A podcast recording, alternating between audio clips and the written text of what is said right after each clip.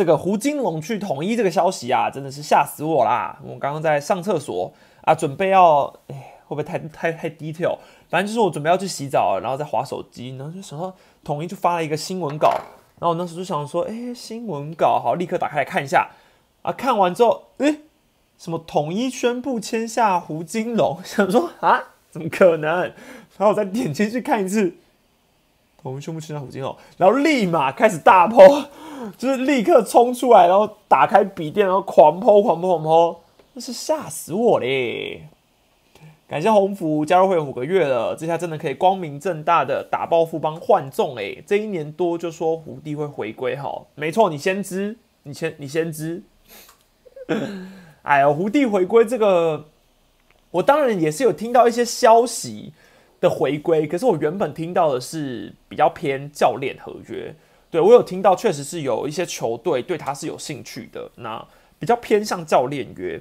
但是呢，最后是统一杀出来，然后一个球员约嘛，啊，真的是吓死我了啊！如果你不是圈内人的话，你绝对会吓死、吓死再吓死，就是你会看到那个消息就立刻点进去，想说这是一个假消息吧，大概是这个概念啊。这个震撼程度跟昨天王胜伟去富邦完全是，诶，不同的，诶，总之就是不同程度就对啦。好，那我相信大家已经有很大很大的疑问，就是想说，你们的疑问通常不就是说，统一为什么要签胡金龙？那胡金龙为什么这么老了还有球队要哦？然后胡金龙还能打吗？然后大饼不怕会被打爆富邦换正位吗？应该是会被打爆统一，这次换他变成要下台吗？什么什么之类的？那我们今天就是要聊这个，慢慢一步一步聊，好不好？我们重点就只放在这位胡金龙人物，好不好？因为毕竟他好歹也是我们台湾职棒史上的，如果有名人堂的话，我相信他是进得去的啦。他值得一个版面，让我们好好的来聊聊天。有人说这震撼程度跟爱露居然嫁给胡志伟一样吗？有这么震撼吗？咦，爱露嫁给胡志伟，这个震撼度跟胡金龙去同一这震撼度，哪一个比较高？来，你们留言，哪一个比较高？我是觉得胡金龙去同一这个比较高啦。好，那其实我说真的啊，有时候这个巧合哈，也是都在一个玄机之中，我也不知道该怎么说。啊，反正两个都是湖哈，两个都是湖。你们留湖，我也不知道你们说哪个比较震撼。好好好，好好啊好啊，总之湖的震撼度都高啦，两湖啦，两湖，双湖一炮双响。好好，那其实我觉得有时候你知道，冥冥之中你会觉得是不是很神奇？你不觉得吗？大概过去一年以来哦，我们都已经没有看到胡金龙的消息了。他基本上是每一年年末的时候，媒体都会拿出来写说：“诶，都有没有球队要胡金龙呢？胡金龙可能去哪呢？哪个球队的领队说有没有要交易胡金龙的可能呢？”啊，总之。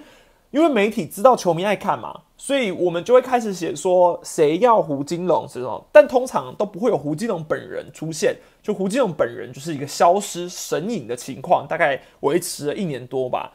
诶，结果今天早上你就偏偏看到胡金龙选在今天去参加了一个球员工会的活动回馈列车，那时候我就想说，诶，干嘛呢？有这么巧吗？你前面一年多什么事都没发生，你偏偏在今天早上的时候突然蹦出来有消息了。那时候想说，哎，怪怪的哦。好，然后这是第一个我觉得神奇的地方啊。再来第二个，第二个点是今天统一消息开始有一些什么江国谦嘛、吴成哲啊都被要都要被签下来嘛。啊，然后开始有一些战力外补强。哎，但是他那时候就说，哎，苏领队有说有接触了战力外的三个人，要有三个人。那我就想说，哎，呃，吴成哲、江国谦。还有一个是谁啊？那时候都没有透露，都没有透露，都没有讲。然后有一篇新闻就有写说，接触人选可能有亮点啊，有亮点。我就想说，诶，又有亮点，统一能有什么亮点？林志胜应该不是亮点吧？林志胜感觉就是市场上一个呃，大家都会觉得有可能的吧？啊，王胜伟也就是呃被牵走了嘛，所以想说，诶，江国谦、吴承哲，啊，一个亮点是谁？就想说，诶。结果最后发现是胡金龙，这已经不是亮点，是爆点了吧？这根本是爆爆炸点。哦，那个补充一下，对，江国谦和吴成哲是受邀春训，还没有正式签下来，哦，还没有正式签下来。但是胡金龙已经是正式签了，哦，这是一个笃定的事实，所以他是统一休赛季补强第一个球员，然后也是一个大洗版球员，这个声量超过，就是比之前富邦啊什么各种啊。不鸣则已，诶，不鸣则已，一鸣。什么？那句那句是什么？忘记了。总之就是这个，你们应该懂这个意思啊。好，总之这个概念哈。那我们讲回到胡金龙去统一这件事，到底对于统一的影响，我们先科普一下胡金龙。胡金龙本身好了，他现在已经是一个三十七岁的老将了。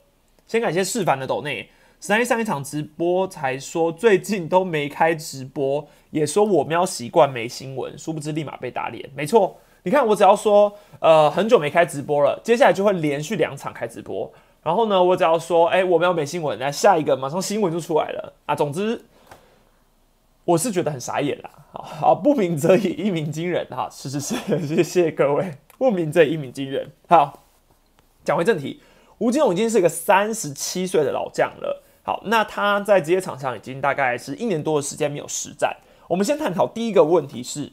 胡金龙二零二一年他的薪水叫做七十万，因为他的两那时候签了两年附属约嘛，所以二零二零二零二一走完之后，呃，总之去年的薪水我们是月薪七十万。好，那他领完了，领完之后，你们觉得他去统一之后，统一要开多少钱的薪水？胡金龙能够接下？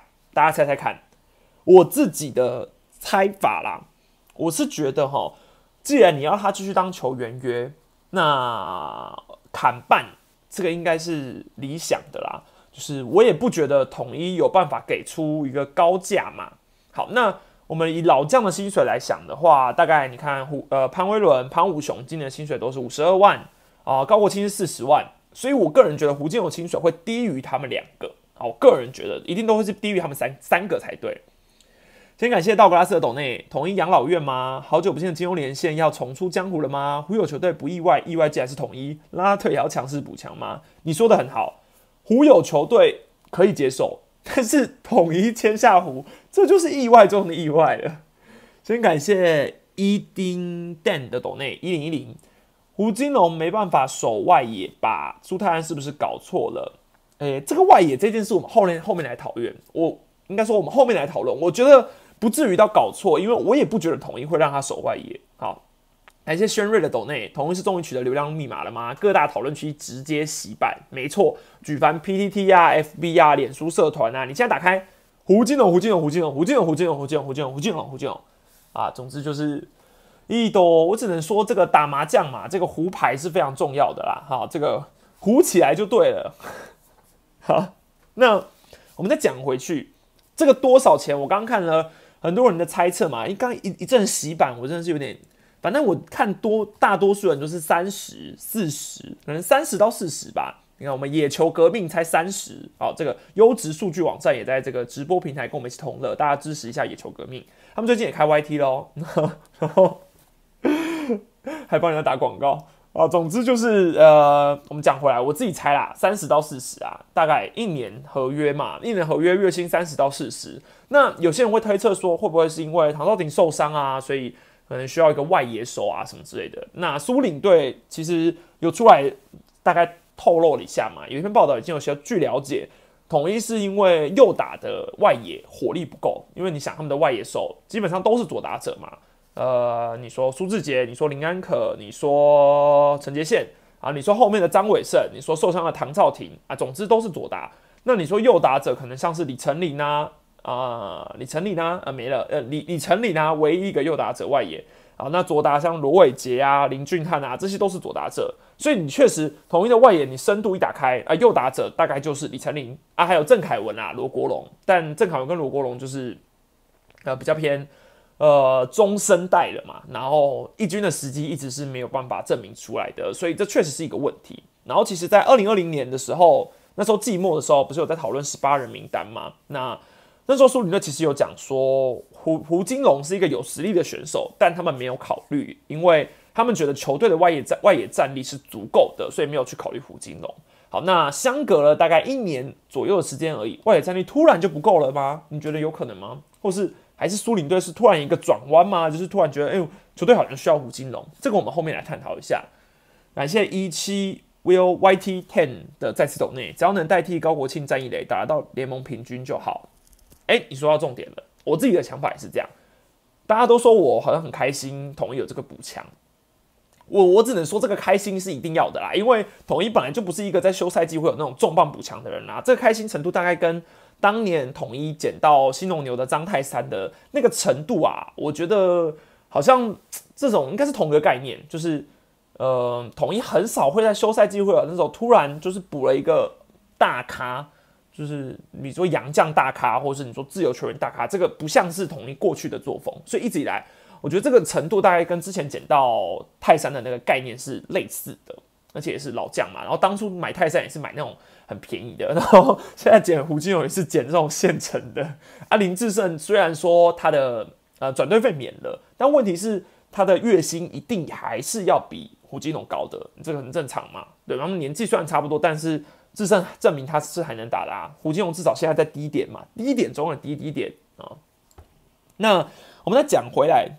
那胡金龙在二零二零年的时候呢，他的 OPS 加叫做九十九点一，就是联盟平均左右的位置。可是因为那一年其实他一开始是有一点小低潮的，然后他也是有达到千安的里程碑的嘛。只是呃，我都还记得啦，他发生了打爆副帮换政委这个事件，就是在他前一天先棒打陈宇勋，那时候媒体都还在写他是乡长杀手，因为他真的对陈宇勋打超好，生涯是三十八至二十四啊。所以打局六乘三二，那时候我都还记得在报道，就是铺天盖地，大家都还在写啊。殊不知，诶，过没多久，马上跑出了一个南英三公群主打爆富邦换众，哎，然后胡金龙开始流出来之后，这整个消息就雪崩式的洗版了。应该说就是呃，横扫各大论坛，大概一个礼拜都是胡金龙的新闻吧。帮大家，如果有人还不知道打爆富邦换众哎的新闻的话，请留言区大家补充。我相信你应该会在这边看直播，应该都是了解的很清楚了啦。好，那。呃，我们再讲回去，我们先解决一个疑问，就是胡金勇还能不能打？这个重点在于他的近况到底统一有没有观察？那我个人是觉得师队不太是，就是师队不是属于那种呃完全不清楚这个选手的近况就直接签的人，对，因为他们一向都是比较偏保守的嘛，那应该是有呃真的密切的观察。那你说到底胡金勇是不是有跟着统一一起训练过，或是你说因为他是台南人就？就去有这个场地啊，或是一起训练，这个这个是不得而知的。但是，呃，我也只能可以讲说，是我认为，就是统一一定也是有密切的观察过后，才决定要签胡金龙的。然后呢，胡金龙能不能打这个是二零一九年他都还是十二强国国手嘛，所以打击能力没有问题，只是就要看他在这一年多的时间里面。是不是评估打击能力还存在？因为我觉得打击能力在不在这个是最大的好处。那守备问题这个还可以再瞧一下，但打击能力在不在这是一个重点。好，如果今天统一真的用一年三十到四十万的月薪去签了胡金龙，这个投资其实金额也是没有到非常低，但是至少它是一个可以解决呃统一需要的诱打者火力这个问题。然后这个投资也可以算是对球迷有个交代嘛，就是至少我们今年休赛季是真的。哇，有一个很大的补强，那表示球团还是对这支球队有重视的。我相信球迷大部分都是喜大于悲啦。好，喜大于悲。那我回头要讲一下胡金龙到底对于统一恐左这件事有没有办法去改变？那统一到底恐不恐左？如果你是失迷，应该不用我多说，你就知道他们是恐左。那如果你不是失迷呢？你应该也还是非常清楚统一很恐左，因为今年如果你查呃成绩的话。就以台湾大赛来举例，统一对兄弟的打击率原本来说是两成五七，但是他们打兄弟的右打者是两成七四，打左打者就只剩下两成二三，所以是其他四支球队之中，统一最不会打兄弟的左投啊，最不会打兄弟的左投。再来，他们也很不会打魏权的左投，魏权的左投，他们面对魏权的左投打击率是两成三九，但面右投的打击率就变成两成七四。所以对魏权跟兄弟的左投是统一最苦手的，然后对乐天的话，右左右投差不多，因为统一打乐天的左投手打击率是两成六九，打乐天的右投手打击率是两成七七，所以你可以很明显的发现到这三队统一都是都是孔左的，唯独只有对富邦打富邦的话，他们对富邦的左投手打击率是两成八九，所以你可以想，可能大概对陈世鹏没有很差，然后大概打林义祥也不错。然后你说大概打蓝凯清也不错，因为富邦的左投大概这几个嘛。好，那这几个，因为富邦的主力的，你说去年的右投手比较偏向，你看杨将罗莉，然后之前有索沙，然后中间有杰斯，然后后面还有说优马都是右投手，所以富邦的杨将在左投这一环确实是比较薄弱一点的。好，这也是我觉得呃打富邦的左投手成绩会好一点的原因。好，那呃就综合以上的结论来说，我可以简单来讲，就是狮队是一个需要右打者去弥补他们在面对左投手火力的一支球队。好，但是胡金龙到底是不是这样的人物呢？我们其实可以把胡金龙看作是一个右打版的 t a k 啦。好，我觉得他确实是可以视为一个右打版 t a k 因为呃，而且还健康一点，而且还健康一点，因为我觉得他可以的打击稳打击能力的稳定程度跟胡金龙基本上是同一个等级的。那问题就在于他可以比较容易不健康，但是胡金龙基本上过去的几个球季，从他回来中止，就算他的守备价值大打折扣。他的所谓健康出赛，然后稳定的在 DH 发展都还是很好的，只是你看左右打，他生涯面对左右打的成绩其实差异并不大。面对右打者的话，他有过两千两百七十七个打数，生涯两千两百七十七个打数，打局是三乘五三，有过五十七发的全垒打。那面对左左投手呢？如果胡金龙去打左投手，生涯有六六百七十三个打数。打局是三乘五五，三乘五五，二十三支全垒打。好，所以，呃，坦白来讲，胡金龙打右打左投没有什么差别，因为都很好，哈，都很好。那有人说拿生涯的数据的话，可能就是仅供参考嘛，因为他可能他后面多少还是有点下滑。那所以确实，我们找了二零二零年，也就是他在呃被冰冻起来的那一年的成绩，其实他打右投手还是很好，一百个打数，三乘六里的打击率，五支全垒打。好，但是他打左投手的成绩就差很多喽。打左投是两成二四，然后只有一支全垒打，五十八个打数。所以，嗯，你说胡金龙来了之后，到底能不能达到狮队想要面对左投的这个战力呢？可能要讨论，可能要考虑一下，可能要考虑一下。但我认为整体而言，胡金龙是一个有经验的老将，然后打击实力过去实际好，只是近况如果是队有把握，那有把握愿意签下的话。这绝对是好事吧？对，绝对是好事啊！因为你，你，你应该很乐于看到统一愿意拿钱出来去补强球员啊。除非你说今天胡金龙跟布雷克只能二选一哦，那我那我当然会说，天哪，签了胡金龙就不能有布雷克吗？如果这是一个不能两全的事情的话，我当然会投布雷克一票。但如果呃预算有增加，然后可以签越多人，当然还是好事。对，当然还是好事。好，那呃，我来讲一下哈，我自己觉得啊，对于胡金龙。以今年来说，因为他今年准备要出赛嘛，好，那以今年来说，我觉得大家可能要给胡金龙一点时间。我不觉得他可以在春训或是热身赛就马上的顶上球队的战力，因为第一他年纪，老将本来通常在春训的时候调整都会比较慢一点。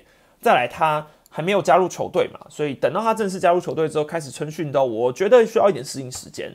我觉得你这个从开季来说，我觉得你至少给他半年的时间吧。所以理想期待只是他在下半季的时候可以慢慢的。成为师队的一个中流砥柱，好，中流砥柱，好，那这疑问就在于说，签一年约，如果他在后半年才发挥出他真正的价值的话，也是一个疑问啊，也是一个疑问。那再来守卫的部分的话，就是大家最好奇的嘛，胡金龙进去统一之后，到底要守哪里？有些人说，诶，是守外野嘛？因为过去他在中华职棒其实三百多场的守备记录出赛，其实有三百四十二场是守外野，守游击只有四场，守一垒只有七场。好，那重点在于一垒统一的一垒，我有之前有提过嘛，他今年的一垒火力是整个联盟打击率最低的一个位置。好，所以统一非常非常缺一垒手，所以正所谓之前林志胜啊，就是有机会去签的时候，我才会认为统一应该要去签林志胜试试看，也可以。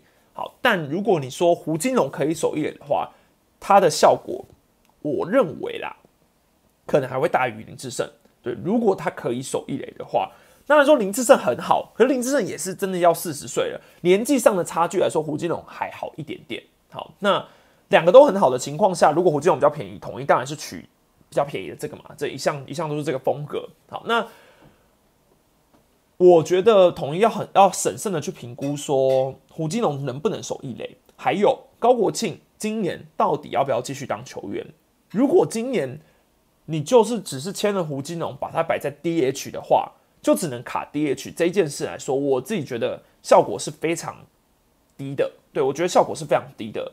呃，统一技能的 DH 其实整体来说换过了，应该说就是整体就是让外野的去轮休，所以没有一个固定去打 DH 的人，因为潘武雄受伤嘛。然后你看像志杰、安可、杰宪也都会轮流去打 DH，然后郭富林、陈庸基其实也都会轮流去打 DH，吴杰瑞也会，所以统一在 DH 这个位置上确实没有一个固定的人选。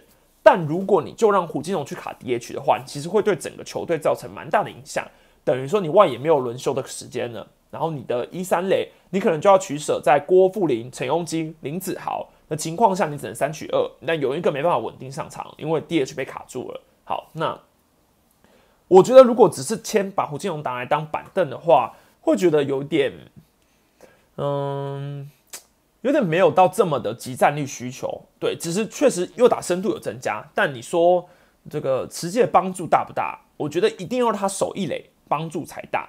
一定要他手艺的帮助才大，所以我会认为啦，如果胡金龙进去统一之后，第一个首要目标一定是先拿起一垒手套去试试看能不能守一垒。有些人会说，统一的一垒有很多需求，我也同意。有吴杰瑞，有姚宇翔，有何恒佑，明年要开始练了。有施冠宇，然后有陈荣基，有郭富林，有高国庆，有潘杰凯，就全部都是一个一垒手的人选。而问题就在于，不管有再多的前一人选，都比不上一个人直接。过来就是卡住一垒，都比不上。所以，如果今天胡金龙真的能够起到一个他直接守一垒，能够卡一垒 DH，他就是有办法集战力打出来的话，我跟你说，新人还是得让位，因为一垒这个位置本来就比较偏向是你要有火力，而不是拿来养新人的。所以，你用火力的选手一定是优先，就先给他去一垒了。不管他他能打出来，他就他的重点就是可以去一垒。好，那。这个是我觉得统一的千湖金融一个最大的重点，所以很多人会讲说，哎，金庸连线会不会能不能真的在合体？那我也只能说理性来思考一下啦。金庸连要连线的话，胡金龙要回去守游击，呃，这个难度很高哦，这个难度很高。如果他真的要上去守游击的话，那应该就是你将要隐退的那一场比赛了吧？就因为你把一个，我相信你要他一个一年都没打球的人突然上去守游击，这个太难了吧？对，这个可能只是噱头哈，我觉得这是一个噱头。那我觉得比较会偏向是金庸连线会变成金庸竞争，金庸竞争，因为陈宏基现在的状况就是他有可能要在三垒慢慢的移到一垒，所以三垒现在是郭富林跟林早的时代。那一垒的话，你就是陈宏基、高国庆，然后接下来要加入胡金龙竞争的话，我觉得几率会比较高一点点。好，那还有一个问题就在于说，他到底胡金龙能不能去卡 DH？其实也不是不行，但问题就在于，如果你今天潘武雄是继续当球员的话，那你让你有一个潘武雄，你也有一个胡金龙 DH，整个效果会变成是太老又太挤了。就是，而且以狮队的传统而言，通常都比较以纯血的，就是你知道，呃，直系血亲的统一老将为主。所以胡金龙今天来了之后，就要直接去卡住 DH 这个难度，我觉得。会比较尴尬一点啊，我觉得会比较尴尬一点。那我个人是不看好他去拼外野啦，所以我个人是比较看好他就是一垒 DH 去竞争。好，那他的竞争对手第一个就会是潘武雄，然后再来一垒的竞争对手就会是你说高国庆也好，你说陈荣基也好，然后你说后面的还有很多人等也好。好，那我觉得很好奇的点是，统一的这三老将。到底今年会不会继续打？我真的很好奇，就是会不会现在的发展就是真的很 peace 的，到春训的时候，就是这三个人就继续打，还是其实春训的时候会突然有一个震撼弹，就会宣布说，哦，他们要转任球员了。我觉得这个几率都还存在。虽然说，呃，他们没有被放在六十人名单外，但我个人觉得这是领队对于这三位老将的一个礼遇，是给他们多一点的思考时间。可能他们还需要去很认真的去谈说，呃，接下来。要怎么去转教练员，或怎么去说在球队上面的发展？我觉得这是领队给他们的领域，但不代表他们今年一定会继续当球员。我自己还是保持着一个问号啦，啊，我自己还是保持着一个问号。如果说今天这老将有退休的话，这个薪资空间拿去签虎金龙，那一切就很合理，对，那一切就很合理。不然你说这三个人的价码继续，就是这三个人价码真的不低耶，完全没有要就是。你说呃轻视工程的意思，就是完全肯定这三个老将的的那个叫什么？完全肯定这三个老将对狮队的贡献。可是现阶段球队确实是处在一个年龄层需要到换血的地步了。那不管是以国庆也好，那你说他给的伤势也好，嗯，说潘威伦的战力也好，确实都是到了需要到世代交替的程度了。好，这个就是很重要的。那有一个一直提到说，呃，丙总到底会不会危机？就是会不会丙总，知道，滑手机滑一滑说，哎，要许哦，吴帝要来了，那我是不是要紧张起来啊？我自己是觉得这个不太可能啊。好，我个人觉得，自从丙总上任以来，上任以来，在统一的执教的部分，他比较偏向是，嗯，他比较能开口去跟领队说，或是跟球团表示说，哦，我希望我哪个哪个教练团要有怎么样。然后我希望我的球员要有怎么样，然后怎么样，怎么样？我觉得这个球团的规划，丙总占了一个很大的要素。应该说，这整个教练团都占了很大的要素。所以我相信签胡金龙这个结果，肯定有跟教练团提过，肯定也有问过丙总的意见的。所以不太可能，你说到了春训的时候，我们问丙总，丙总就说：“嗯，其实我不知道胡金龙要签约这种啊，不太可能啊。”所以这个啊，就算没有，就算真的没问过他，他也一定会。他也一定会说他有被问过啦，所以我自己是觉得丙总不会紧张啦，好不会紧张啦。过去他们球员时期也当过蛮多的战友的嘛，啊，所以不用想太多，不用想太多哈。啊，我还有什么要补充吗？我想一下哈，应该差不多都聊到了。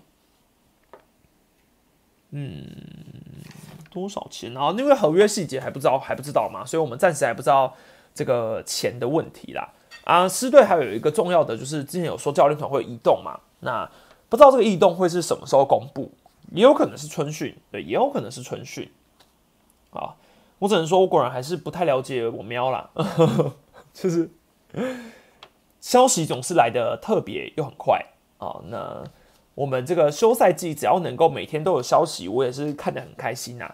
虽然说开直播很累啊，但是。能开直播也是很幸福的，因为过去中华职棒的休赛季真的是蛮安静的，现在这个越来越热闹，这个我是非常举双手赞成。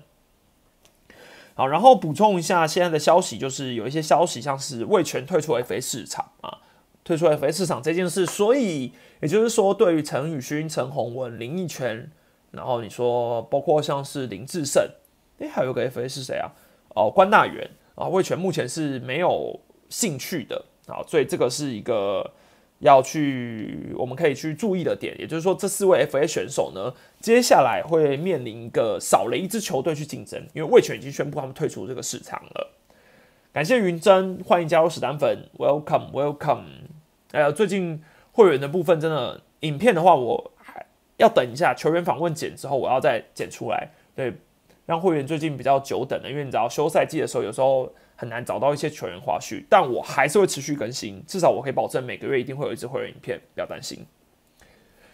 感谢牛牛的岛内统一找江国庆来测试，想请问史丹利看好他能够通过测试吗？他能够补上统一投手哪一方面的洞？好，那江国谦其实在我之前的战力外分析，那时候我有讲过，我对于他被试出这一点是很意外的，因为他年纪很轻，二十二岁而已吧。那会不会通过测试？这个一定要实际看了才知道。我觉得评估的重点是球速吧，呃，球速，因为他本来就不是一个球速很快的投手，但如果至少能够维持在一四零的话，我觉得 OK。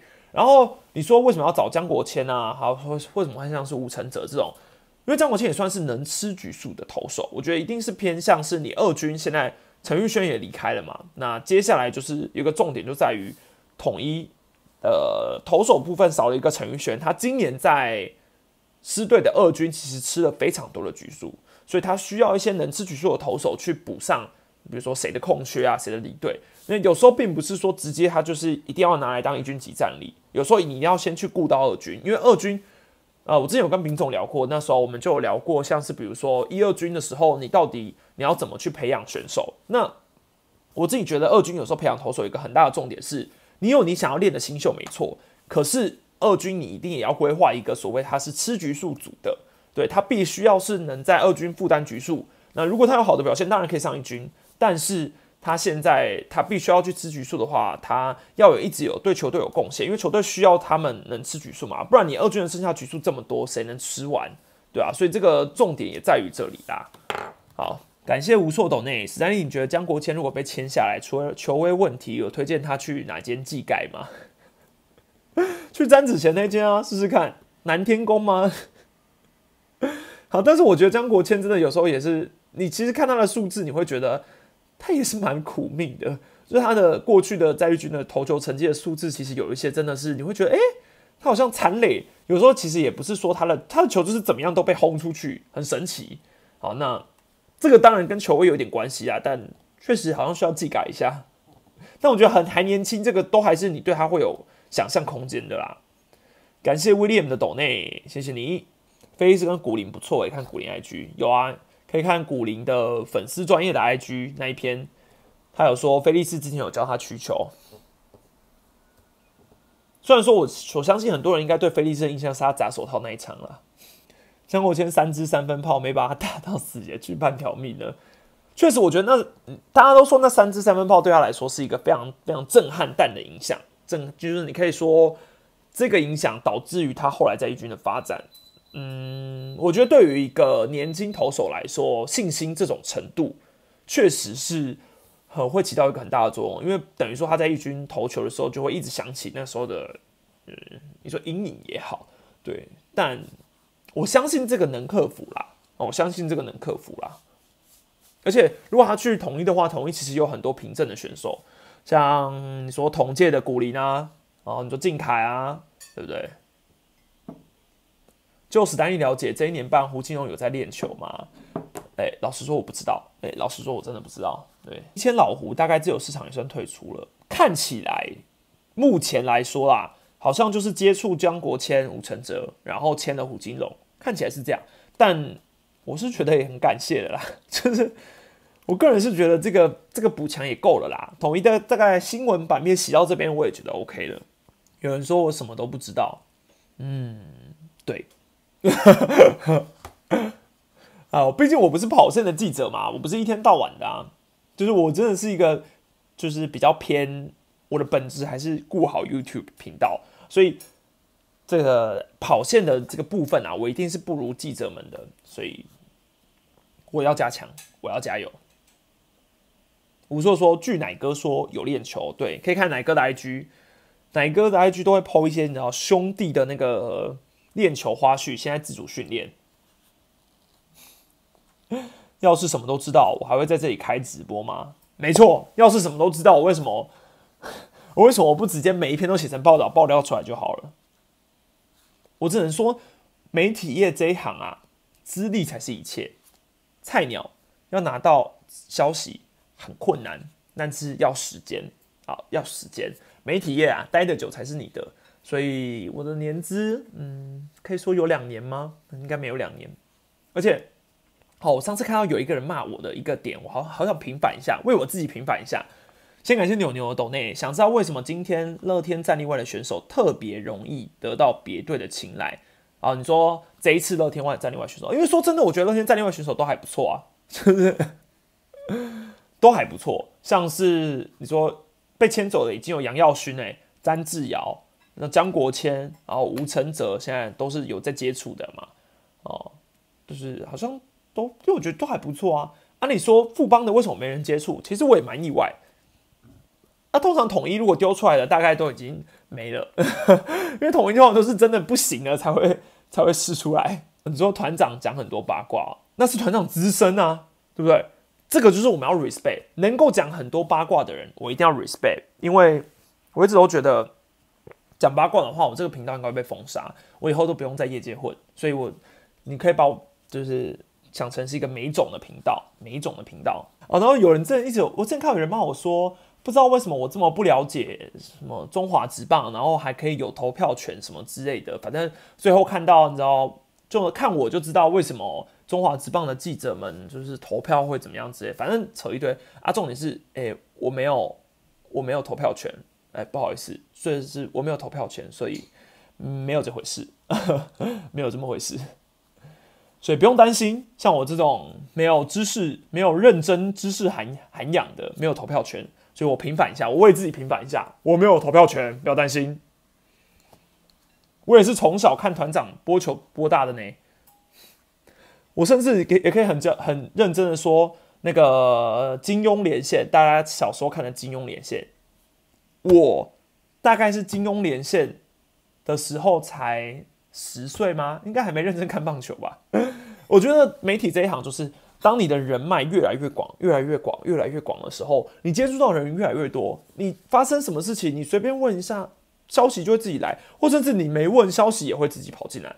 所以这个就是我觉得记者辛苦的地方，也是记者最重要的一切。所以我通常都很佩服这样的记者，我也很希望台湾以后都走这种记者文化，就是大家都有自己的消息来源，大家都有各种料，大家都有各种报。我觉得这才是媒体应该要。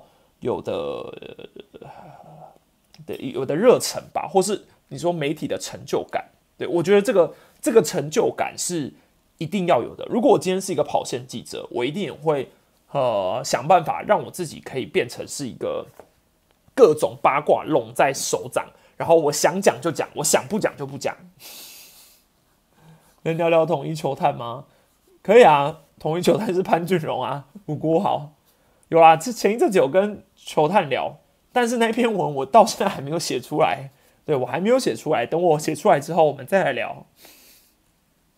大概聊了四十分钟，虽然里面有二十分钟，我觉得大概都是不能讲的，对，但是还是可以写出来，只是影片应该不会拍。而且我哦，我也要特别讲一下，我觉得啊，有时候其实你也要体谅一下，有些卦是不能讲的，就是不能讲的原因是因为你要想哦，因为我今天这个卦被我这样随便讲出来，那。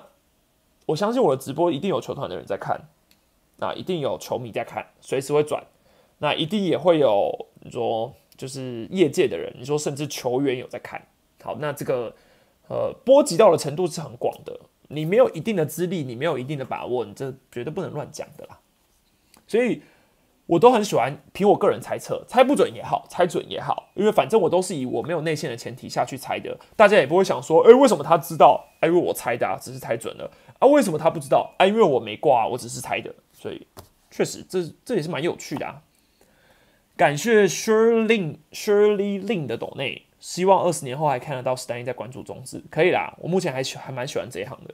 好，我们今天后面这个闲聊太多了，我们这个直播不知道明天还会不会看，应该是没有一些其他的呃消息了啦。那我们希望这个这个礼拜的直播就到这两天为止，我可以休息一下。好，好，那如果有其他重磅消息的话，我们就直播见喽。那今天就开到这边，下次见。不不。